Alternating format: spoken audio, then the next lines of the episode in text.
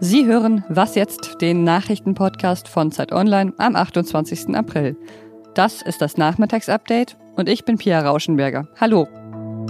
Im Update geht es heute um Liebe in Zeiten von Corona, genauer gesagt ums Heiraten, um die Präsidentschaftswahlen in Polen und um langsame Lockerungen in Europa. Der Redaktionsschluss von diesem Podcast ist 16 Uhr.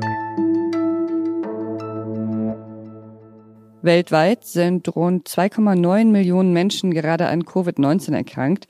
Nahezu alle Länder sind betroffen, vor allem aber Europa und Nordamerika. Und wir wollen eben nicht, dass viele Menschen an Covid-19 sterben oder auch an anderen Krankheiten, weil Patienten nicht mehr bestmöglich versorgt werden können. Das sagte Lothar Wieler, der Chef des Robert Koch Instituts, heute auf einer Pressekonferenz.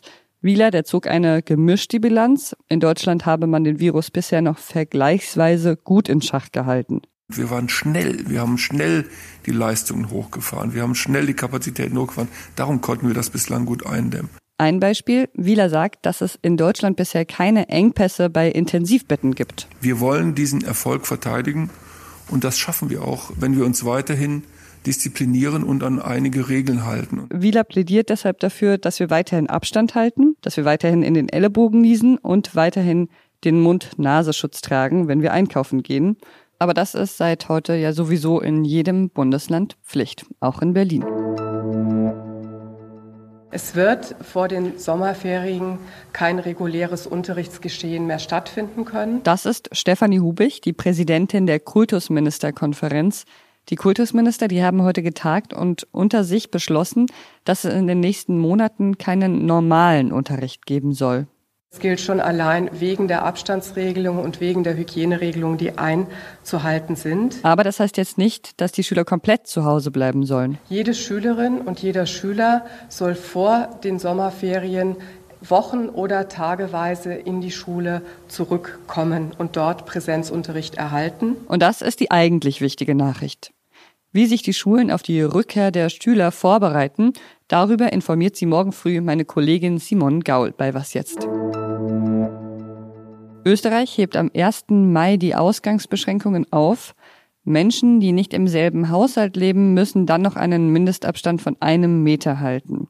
Geschäfte und Dienstleister dürfen wieder öffnen, Lokale und Restaurants dann auch ab Mitte Mai. Gesundheitsminister Anschober hat zur Begründung gesagt, dass die Reproduktionszahl der Infektionen in Österreich ziemlich niedrig sei, bei 0,6. Der spanische Ministerpräsident Pedro Sanchez hat heute seinem Kabinett auch einen Plan für die schrittweise Rückkehr zu einer neuen Normalität vorgelegt. In Spanien darf man seit Mitte März nur noch in Ausnahmefällen und allein aus dem Haus. Nun soll es Stück für Stück Öffnungen geben. Protéger d'abord, tester ensuite et isoler enfin. Schützen, testen, isolieren. So umschreibt Premierminister Edouard Philippe die französische Strategie im Kampf gegen Corona. Auch in Frankreich soll langsam Normalität einkehren. Erste Grundschulen und Krippen sollen ab 11. Mai Schritt für Schritt öffnen dürfen, aber natürlich nur mit strengen Hygienekonzepten. Außerdem plant Frankreich eine Maskenpflicht in öffentlichen Verkehrsmitteln und eine massive Ausweitung der Corona-Tests.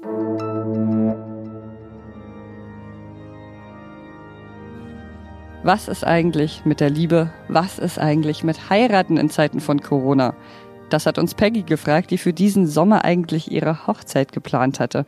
Ja, ob man im Juli schon mit 50 Menschen feiern kann, das ist gerade schwer zu sagen. Ich bezweifle es. Aber Susanne Lippe-Bernhard, die ist Chefredakteurin des Braut- und Bräutigam-Magazins und die hat ein paar Tipps für die Hochzeitsplanung in diesem Corona-Jahr. Die Unsicherheit bei den Brautpaaren im Augenblick ist natürlich riesig und das kann ich auch absolut nachvollziehen.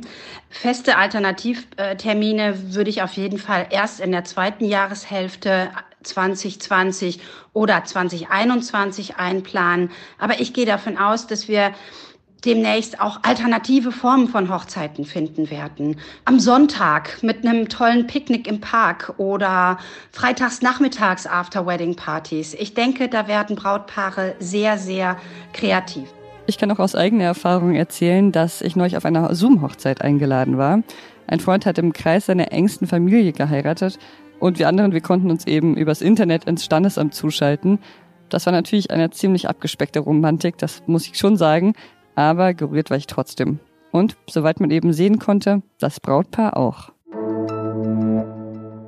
Dzień dobry. Chcę Państwu dzisiaj powiedzieć bardzo otwarcie. Donald Tusk ist der ehemalige EU-Ratspräsident und er hat heute die Polen dazu aufgerufen, sich nicht an den Wahlen am 10. Mai zu beteiligen. In Polen soll dann der Präsident gewählt werden. Vor allem die Regierungspartei, die möchte die Wahl trotz Corona durchführen. Die Opposition dagegen will, dass die Wahl verschoben wird. Amtsinhaber Duda führt bisher in allen Umfragen. Die Regierungspartei PiS versucht, eine Briefwahl durchzusetzen. Dazu müsste aber das Wahlrecht geändert werden und das ist ziemlich umstritten. Und Tusk hat noch mehr Argumente gegen die Wahl. Die Wahl sei nämlich nicht frei und auch nicht gleichberechtigt, sagt er, da kein richtiger Wahlkampf durchgeführt werden kann. Was noch? Ja, wie würden Sie dann reagieren, wenn Sie plötzlich ein unidentifizierbares fliegendes Objekt sehen würden? Ein UFO meine ich natürlich. Das US-amerikanische Verteidigungsministerium hat gestern drei Videos veröffentlicht, die eben solche Flugobjekte zeigen, die man bis jetzt nicht identifizieren kann. Die Videos sind schon etwas älter, von 2004 und 2015. Die Frage, was das genau ist, die ist bis jetzt aber immer noch nicht geklärt. Eine weitere große Frage für die Wissenschaft. Das war's mit Was jetzt für heute. Falls Ihnen in unserem Podcast ein Thema gefehlt hat oder wenn Sie uns loben möchten oder wenn Sie Kritik haben, dann schreiben Sie uns gerne an wasjetzt.zeit.de.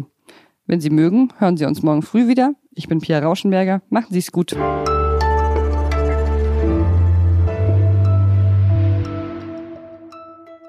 My gosh. We're all going against the wind. The wind's 120 knots from the west. The whole thing, dude.